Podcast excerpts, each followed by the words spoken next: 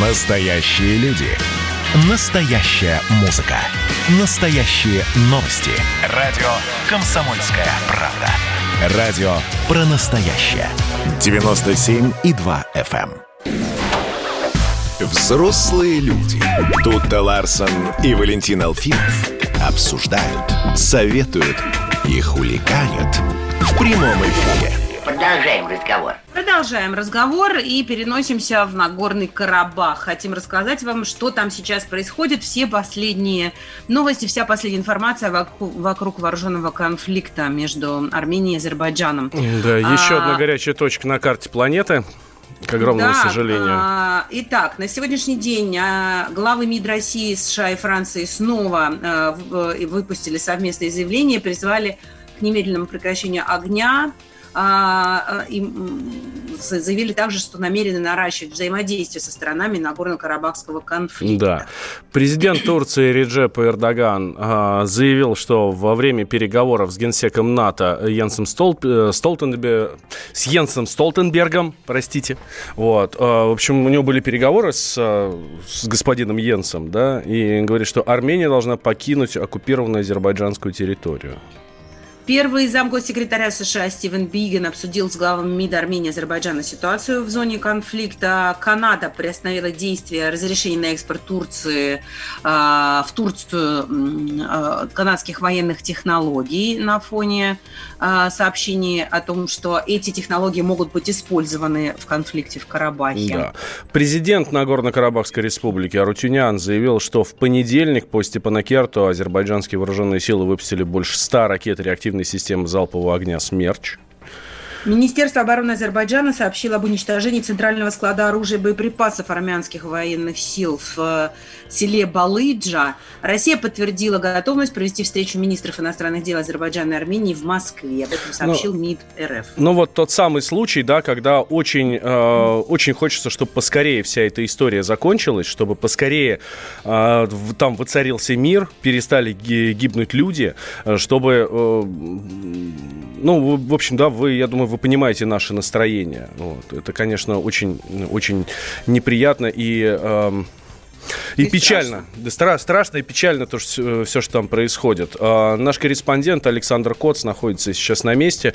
А, его репортажи читайте а, на сайте kp.ru. А, репортажи с фотографиями. И я вот смотрю сейчас на эти фотографии. э, крови сердце, э, сердце крови обливается. Вот, очень, конечно, все, очень, конечно, все печально. И, кстати, а, Саша сравнивает всю эту историю с Украиной.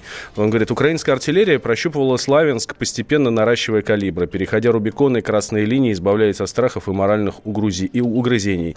А в Карабахе, благодаря многолетнему противостоянию, и этот процесс идет экстерном, да, то есть ну, быстрее намного.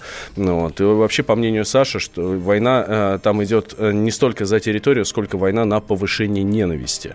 Вот. И это, конечно, прям совсем печально. Вот. Да, очень страшно. Если вы хотите подробности, читайте их э, у нас на сайте kp.ru. Но э, на самом деле э, у нас появилась новая горячая точка, очевидно. Сегодня все заговорили о Киргизии, где происходят серьезные массовые беспорядки. Причем, если в Белоруссии все-таки протест был относительно мирный и цивилизованный, то в Киргизии просто произошел какой-то блицкрик, и, ну, практически все это выглядит вообще как переворот, да, уже выбраны, выбраны народные а, правители, народный Да, вот мы, мэр, вот мы народные- с- сейчас народные- буквально в новостях слышали, да, что э, в Бишкеке выбран народный мэр, и законного мэра... не- Освобождены прежние а, главы государства, а, которые были осуждены за коррупцию. И, ну, прям вот киргизы взяли быка за рога, что называется. Что происходит? Белоруссия, Кавказ, теперь Киргизия. Что дальше? А, давайте вернемся сейчас в Нагорно-Карабахскую республику. С нами на связи специальный корреспондент РИА Федеральное агентство новостей Аббас Джума. Аббас, здравствуй. Здравствуйте, да. А, Аббас, что происходит? Как ночь прошла? Мы знаем, что накануне, вот э, нам сообщают э, средства массовой информации, ну, в частности, э, президент Нагорного Карабаха Рутюнян говорит, что азербайджанские вооруженные силы выпустили больше 100 ракет. Это произошло накануне, да? Ночь как прошла у вас? Да, действительно, если накануне стреляли просто э, ужасно, то ночь прошла спокойно относительно, утро тоже началось, во всяком случае, спокойно. Но вот по моим данным, сейчас снова сирена, снова обстрел. Я уж не знаю, с чем связано спокойствие ночное. Возможно, с тем, что вчера в Ереване приземлился спецборд с Мишустиным на борту, да, ну, по некоторым данным, собственно, мне сообщили мои источники достаточно надежные. Вот. Также была информация о том, что Роберт Кочерян э, немедленно выдвинулся из Нагорного Карабаха в Армению, да, в столицу. То есть какие-то движения э, происходят. Не публичные, но очень важные. Вот. Э, однако недолго длилось спокойствие, повторяю, да, сейчас снова сирены, сейчас снова обстрелы. Азербайджанцы обстреливают Степанакерт, Смерчи, Грады, в общем, ну, все как всегда. Аббас, слушай, а вот насчет самолета, который приземлился в Ереване, ну, вот нам Дима Смирнов, наш э, специальный корреспондент, корреспондент кремлевского пула, угу. говорит, что, э, что в рам... Э, это все в рамках подготовки к саммиту ЕАЭС, и ну, совершенно не обязательно это произошло именно из-за конфликта, который сейчас. Не, ну действительно, мы не можем на 100% утверждать, что э, это все связано с Нагорно-Карабахским конфликтом, но вот э, мне кажется, что все-таки не все так просто. ЕАЭС не, не, не, не вчера, да, начался, началась эта конференция. То есть самолет приземлился заранее. Вот, э, есть данные о высокопоставленных лицах на борту. Ну, вот. ну и понятно, в такое время приземляется, казалось бы. А что еще обсуждать? Кроме как мне вот... Как, какие сейчас, текущую, мог, какие сейчас могут быть еще темы, да, ты хочешь сказать? Ну, есте, ну, естественно, конечно, конечно. Это логично, на мой взгляд. А, Хотя, действительно, а, а, официальной я... информации нет. Это надо подчеркнуть, действительно. Вообще с, с информацией довольно сложно, да, потому что мы, мы постоянно слышим очень противоречивые какие-то утверждения с обеих сторон. Э, там, одни говорят, мы обстреляли то-то и то-то а, и там, там столько-то жертв, другие говорят, нет, ничего подобного, это мы обстреляли там-то и там-то. А, вообще появилась ли сейчас, может быть, уже как, может быть, интернет какой-то спутниковый подключили или что-то, какая-то более-менее объективная нет. возможность? То есть по-прежнему э, все так очень Нет, информация, информация с фронта, значит, не поступает, во всяком случае, угу. достоверная, во всяком случае, в том объеме, в, в котором хотелось бы. Стороны скрывают скажем так, да, и те, и другие скрывают э, потери, и, сдаются мне, немножко преувеличивают потери противника. Это нормально, это происходит постоянно.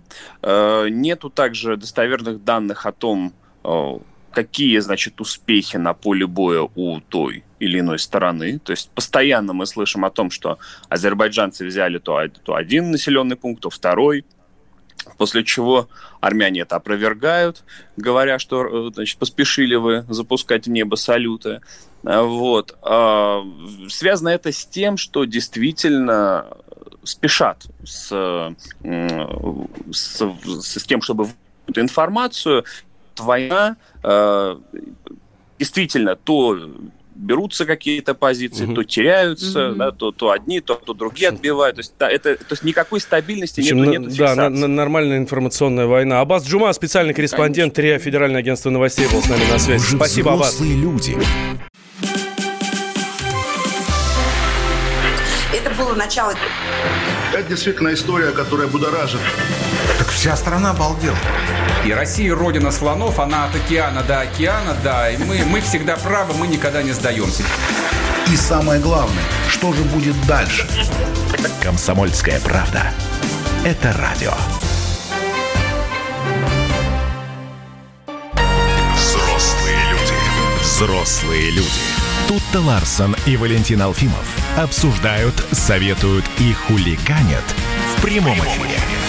Угу, все так и есть. Мы вместе с вами, дорогие друзья, а вы вместе с нами. А это значит, что вы можете писать, звонить и, э, в общем, э, радоваться с нами жизни. И обсуждать темы с нами, которые мы здесь, э, на которые мы здесь говорим.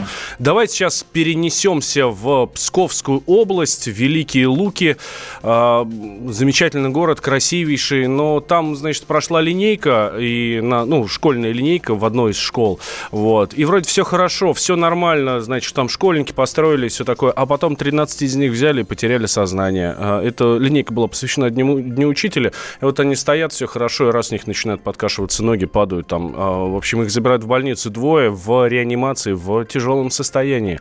Очень неприятная история. Мягко говоря, а, неприятная. Да, губернатор Псковской области Михаил Ведерников взял инцидент со школьниками под личный контроль и говорит о том, что дети находятся под наблюдением, взяты все анализы, выясняются причины происшедшего. Одной из версий э, было наркотическое отравление, но сейчас э, уже э, токсикологическая экспертиза проведена, и она исключает наличие у детей в крови наркотика. Вообще непонятно, что могло бы в принципе послужить причиной именно такого массового поражение детей, причем говорят, что когда их вели к скорой помощи, у них еще наблюдалась рвота. Может быть, это какая-то кишечная инфекция, может быть, какое-то отравление в столовой.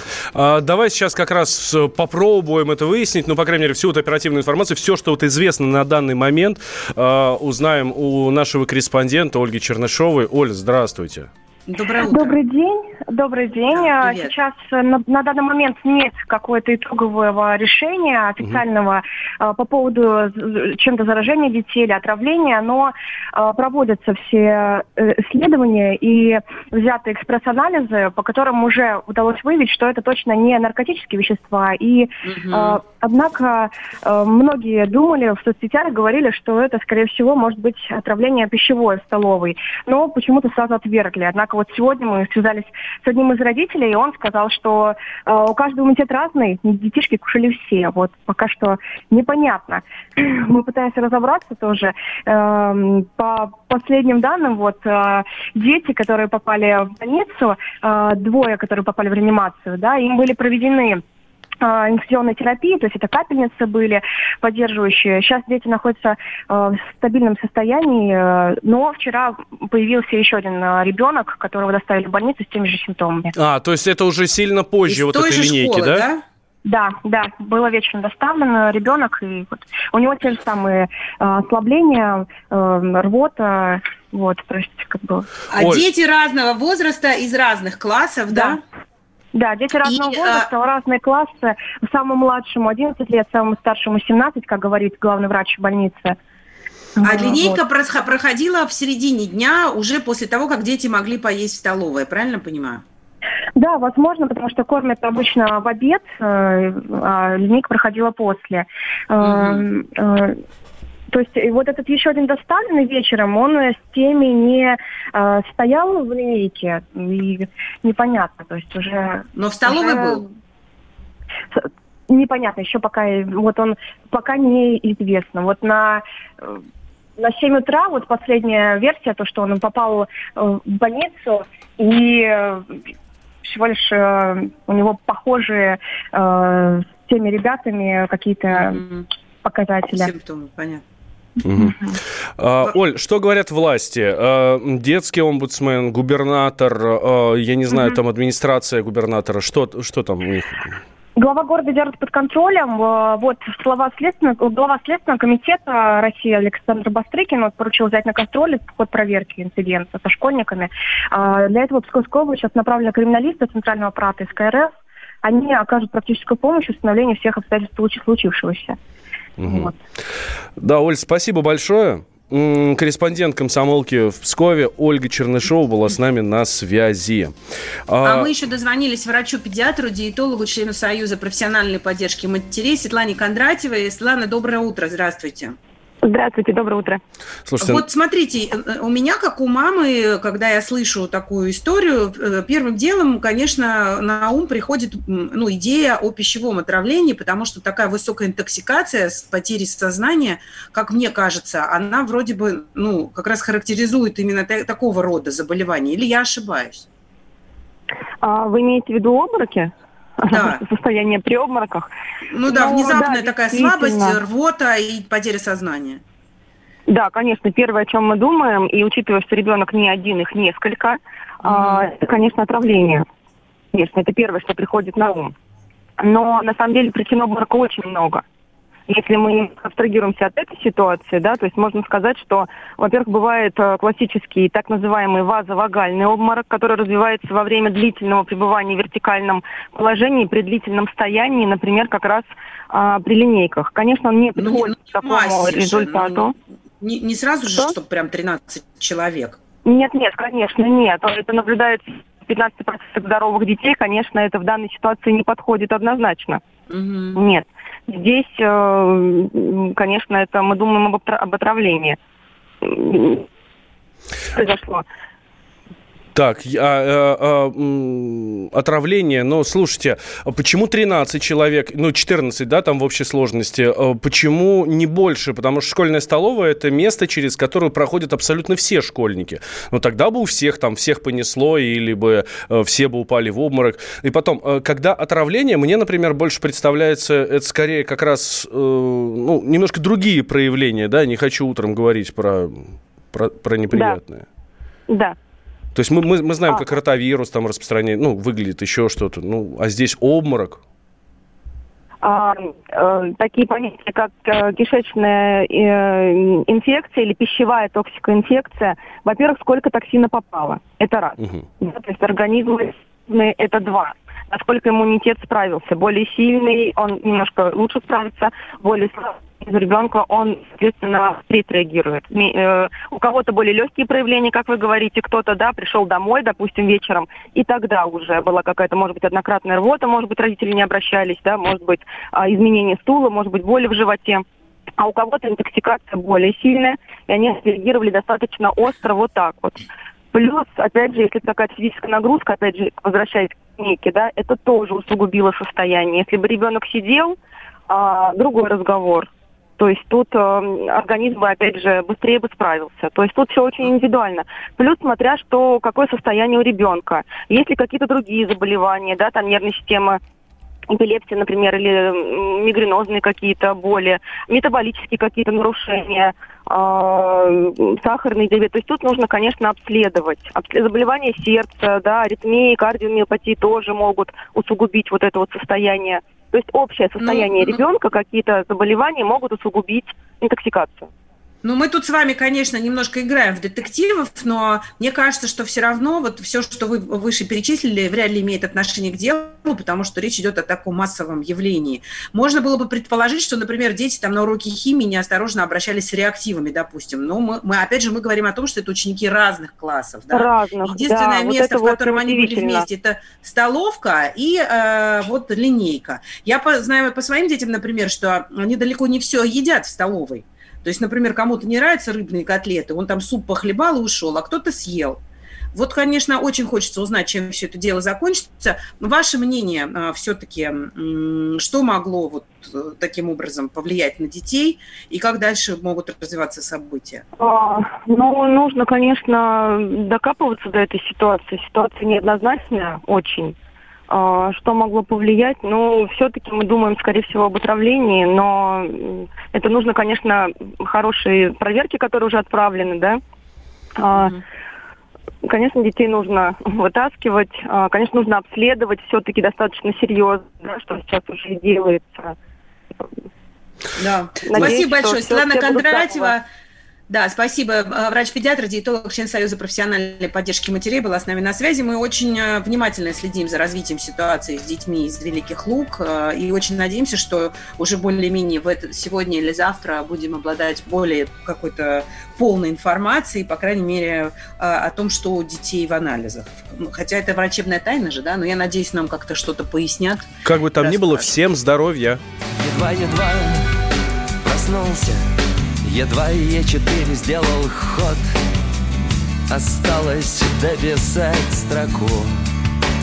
Но Кончился твой энерджайзер, кончился. Мимо идет мужик от смеха корчится. Ты видишь исключительно усмешки на лицах. И вдруг понимаешь, что тебе это снится. Ты проснулся, умылся, побрился, отжался. Наступил на кота, с женой поругался Помирился. С женой, поругался с дорожной полицией.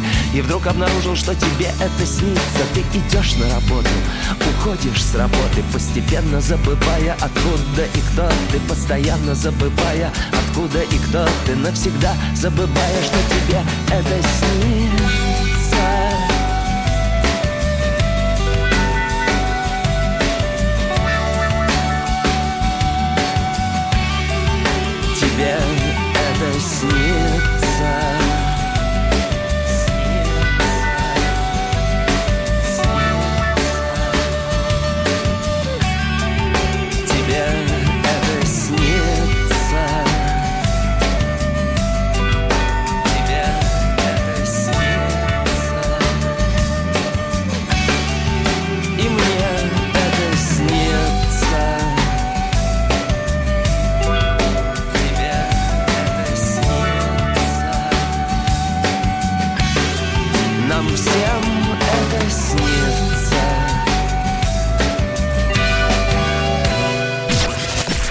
Настоящая музыка. Музыка. На радио «Комсомольская правда». Взрослые люди. Взрослые люди. Тут-то Ларсон и Валентин Алфимов обсуждают, советуют и хулиганят в прямом эфире. Я хочу быть как Клинт Иствуд. Хочу, чтобы мне было 90 лет, а я занималась любимым делом и круто выглядела и чувствовала себя а, человеком полным силы жизни. Удивительный, совершенно невероятный, крутой. Он. Слушай, хотел сказать, что ну, хотел сказать, что надо немножко подождать, но боюсь, это будет сомнительный комплимент. Нет, ну, знаешь, ты мог бы сказать уж совсем, знаешь, что тебе недолго ты и осталось. Ну, Я примерно это и хотел сказать, да. Но подумал, что это будет сомнительный комплимент. Слушай, ну ладно, дай бог, действительно, в 90 лет тебе выглядеть не так, Да как всем Клинт нам, Иствуд. знаешь, всем нам, дай бог, в 90 лет, мне кажется, просто уже пофигу, как ты выглядишь. А Очень важно то, как ты себя чувствуешь, и то, что человек продолжает активно заниматься а, своей деятельностью, это просто удивительно, что у него есть на это силы, что у него есть на это время, желание, энергия. Это просто, ну, вообще дико круто. Прям мой кумир. Красавчик. Вот. Да, у нас такой был прекрасный тоже господин Зеленский. Да, Зеленский? Нет, господин Зеленский, это не у нас. Нет, Мгм. меня, да. Владимир Зельдин у нас Да, Владимир Зельдин. Очень крутой, очень иногда крутой крутит мозг э, плохо работает, но все, исправилась. Да. тоже был восхитительный совершенно человек. Смотри, новости хорошие или не очень? Ну, для нас хорошие, а вот для э, ученых, может быть, не очень хорошие. В России э, прошел самый теплый сентябрь в истории. Вот тот сентябрь, который вот сейчас был, вот закончился там сколько там, 6 дней назад, да?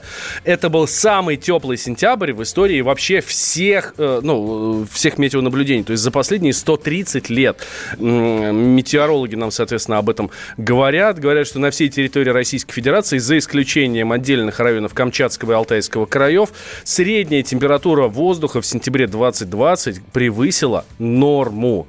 Вот. А крупнейшие аномалии были м, а, 4-6 градусов. Это где-то это примерно на севере Евразии. А в азиатской части России а, он оказался, ну, тоже вот сам, самым э, теплым за всю историю. Вот. Ну и классно, а что? Или нет? Или нет? Жизнью. Вот, вот говорят, что Нет? это не так Думаешь, хорошо. это плохо? Может быть, да, это плохо. С нами на связи Владимир Семенов, член-корреспондент Российской Академии Наук, заместитель директора Института физики атмосферы имени Обухова Российской Академии Наук. А, Владимир Анатольевич, здравствуйте.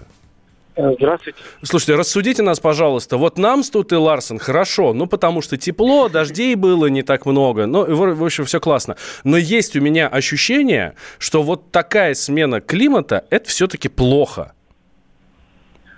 Э, Ну, тут надо понимать, кому-то хорошо, кому-то плохо, да, как говорится, что русскому хорошо, то немцу смерти или наоборот там. Вот. Но, в общем-то, я думаю, для россиян, для жителей России потепление, э, в принципе, которое сейчас происходит, ну, в плане погоды, оно во многом э, хорошо, да, это положительное явление, потому что, ну, становится теплее, особенно теплее зимой, Э, дело в том, что при вот потеплении происходящем сильнее теплеет зимой, да, то есть зима становится мягче. Да, мы про- помним все... прошлую зиму, вообще там снега не было.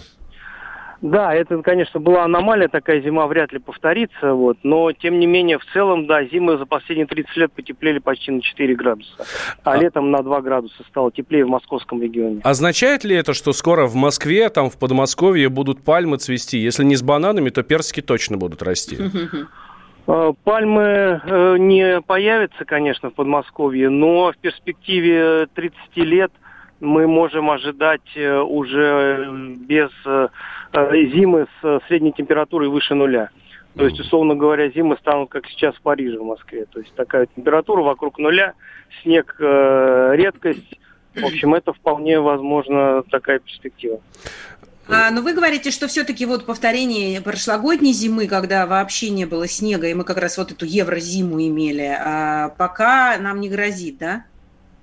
Ну, скажем так, вот та зима, которая была, это было такое окно в будущее, да, то, что может mm-hmm. случиться через вот 30 лет. Дело в том, что зима прошедшая конкретно была связана с аномалией атмосферной циркуляции, очень сильный перенос шел с Атлантики. Сильнейший западный ветер приносил к нам теплые воздушные массы.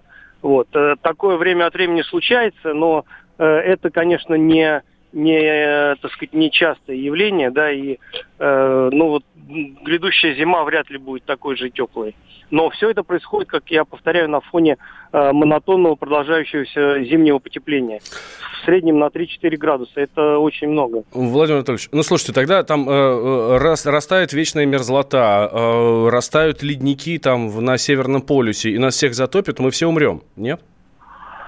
А, э, повторюсь, что изменение климата для России это как положительный, так и отрицательный момент. Очень много отрицательных моментов, но в частности, правильно сказали, вечная мерзлота действительно, большая инфраструктура у нас на севере построена на вечной мерзлоте, и все это будет под угрозой, и требует, будет требовать огромных вложений для своего сохранения, что уже сейчас происходит.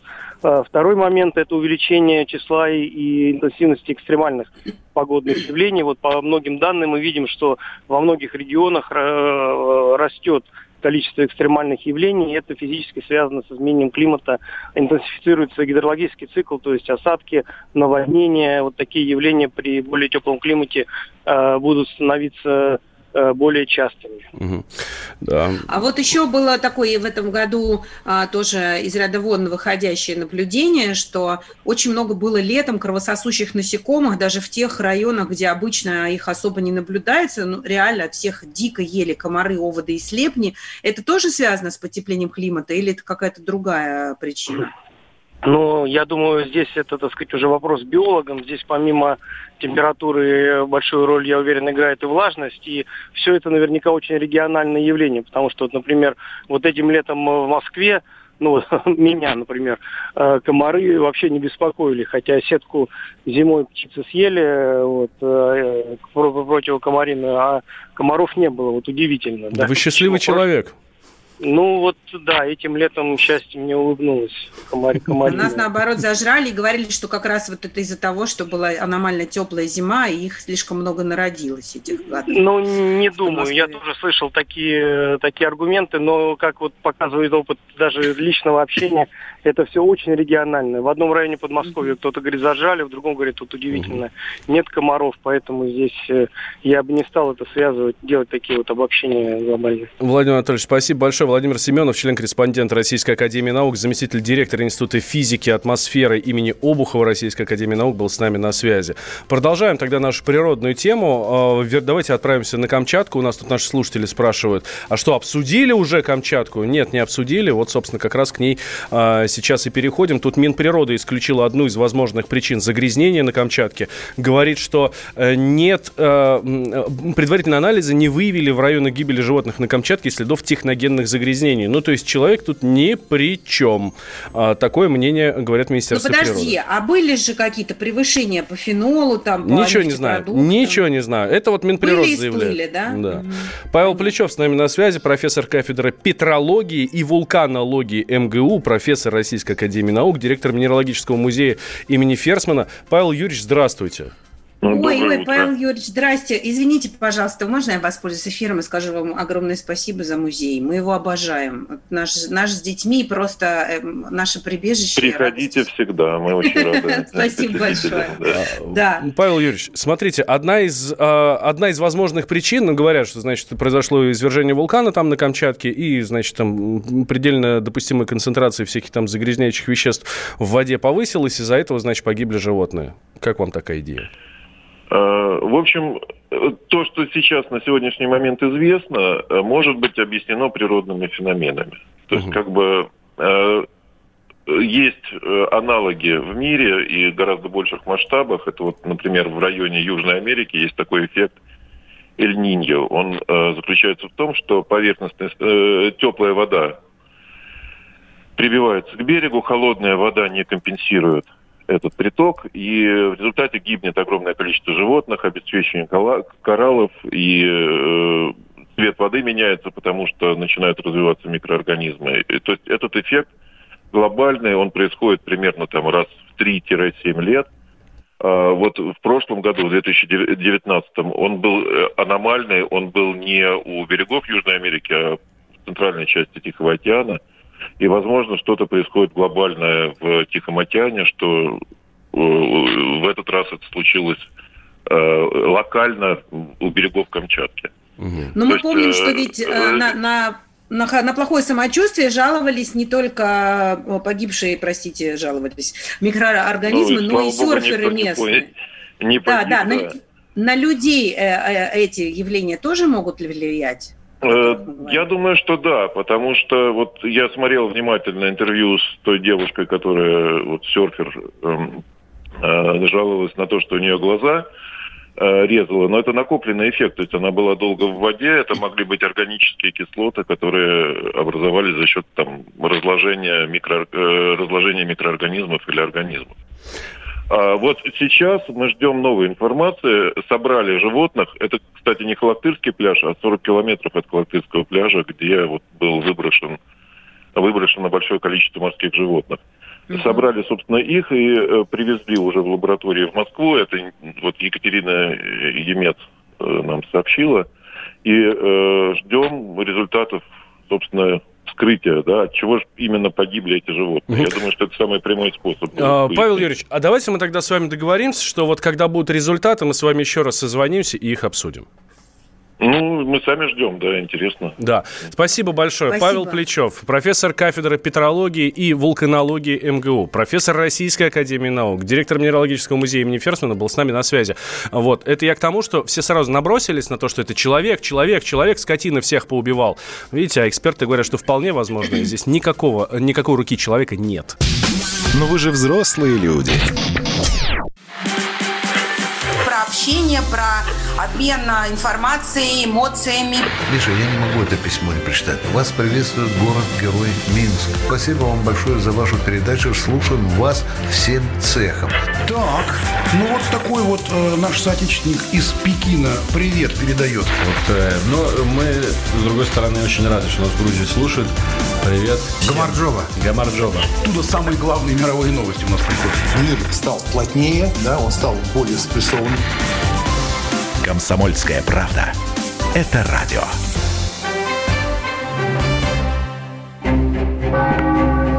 Коридоры власти.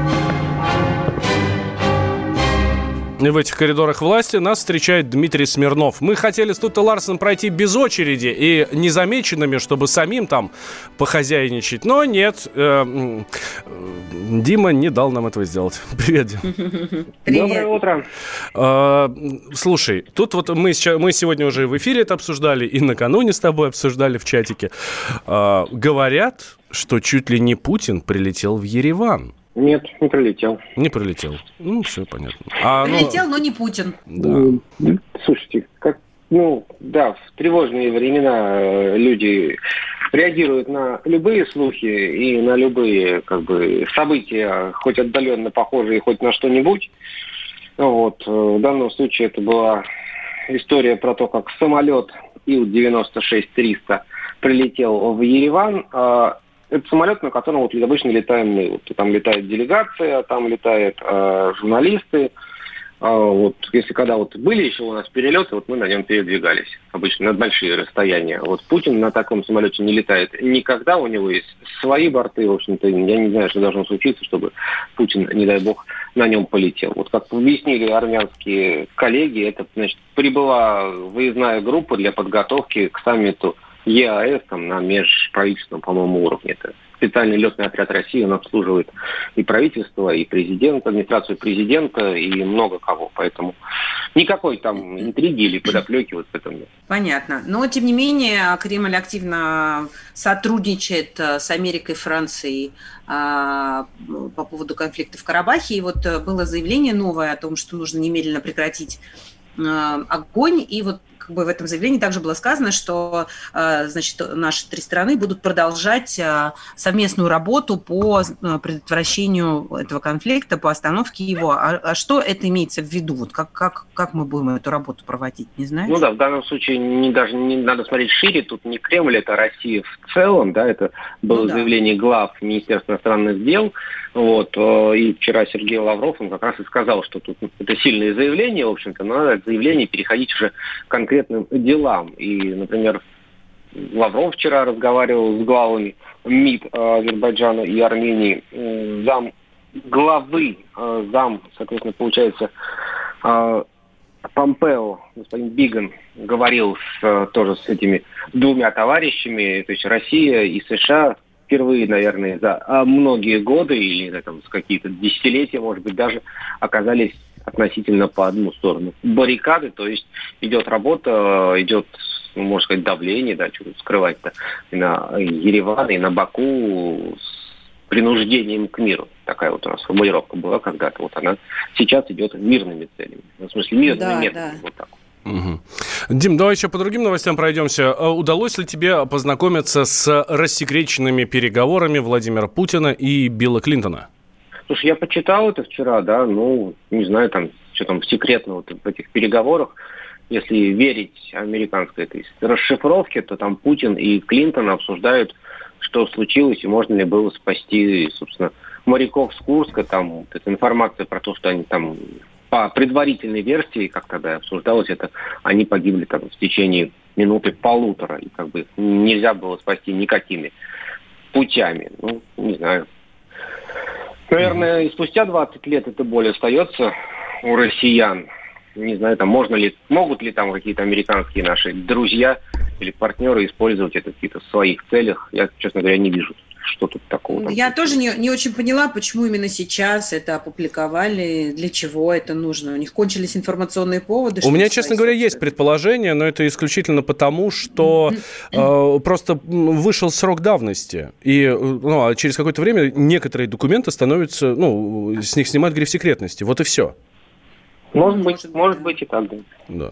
А, хорошо. Э, Еще а, Владимир Путин встречался накануне с, а, со студентами педагогических вузов и с учителями. Да, поздравил их с Днем Учителя и там много интересного сказал, в том числе и про коронавирус и дистанционное обучение ну да, там встречался в виртуальном виде, как uh-huh. это все происходит. И общаясь с ними, еще раз напомнил, что у нас нет никакой цели у государства, в смысле э, перевести все в дистанционный формат. Это вчера вот, э, вот как бы помягче сказать, э, ажиотаж, который был по поводу перевода московских школьников, и не только московских, на дистанционку после э, объявленных каникул. Вот вчера Путин еще раз сказал, что и мы это делаем только по необходимости, по большой, там, где этого не избежать, но в целом ничто не может заменить живого общения ученика с учителем. В этом суть процесса, и не надо пугаться, все будет как было, нормальная будет у нас учеба.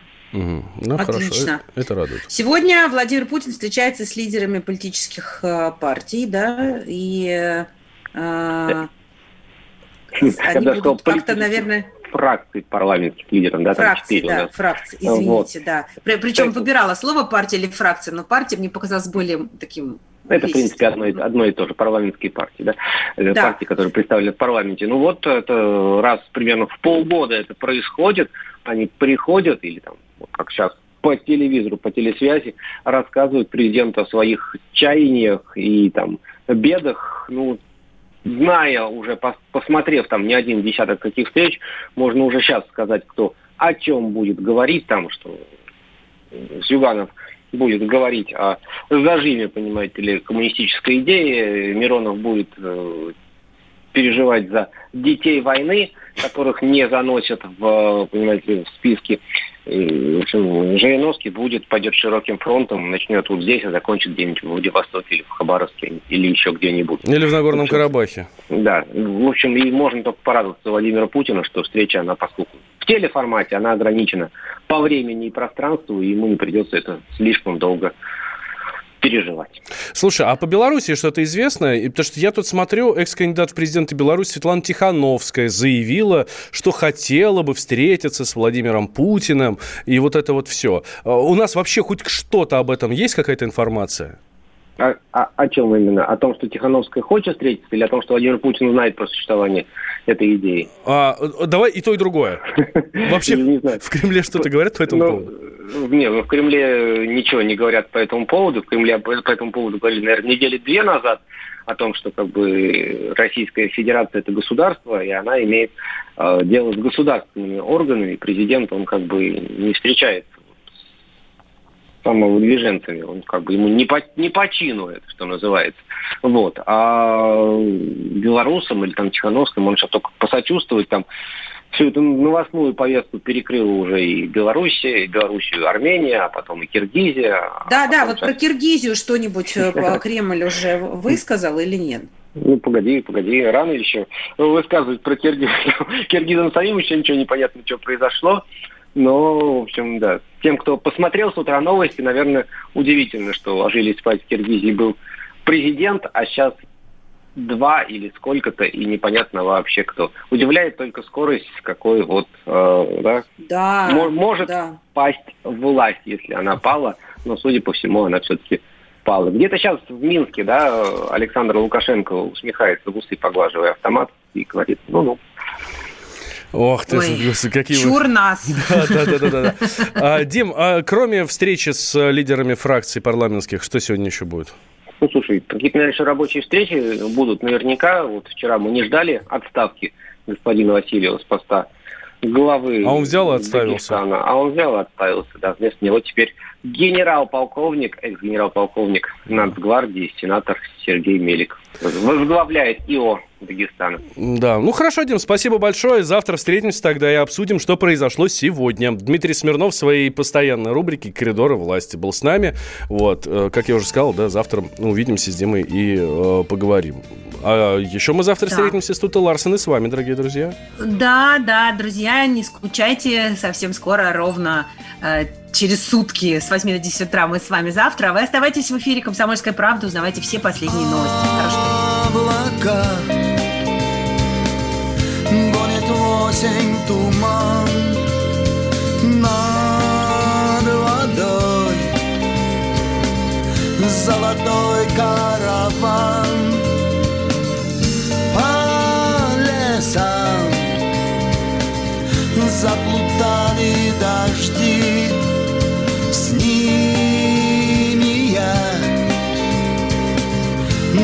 Капели не жди.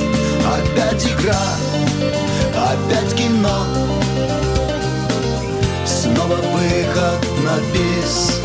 Плетет судьбу веретено. За чертою кулис. Когда-нибудь замедлить бег. И уже не спеша берет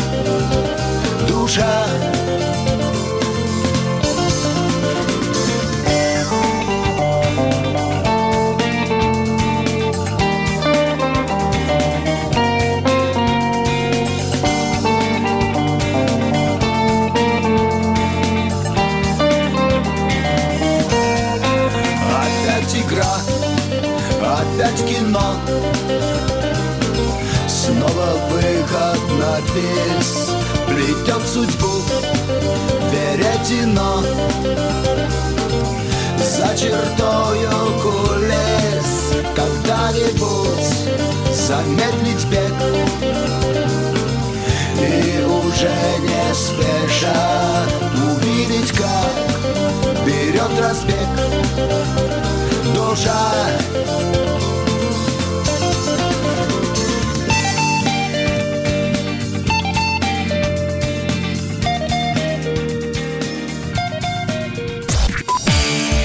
Настоящая музыка. Музыка. На радио «Комсомольская правда».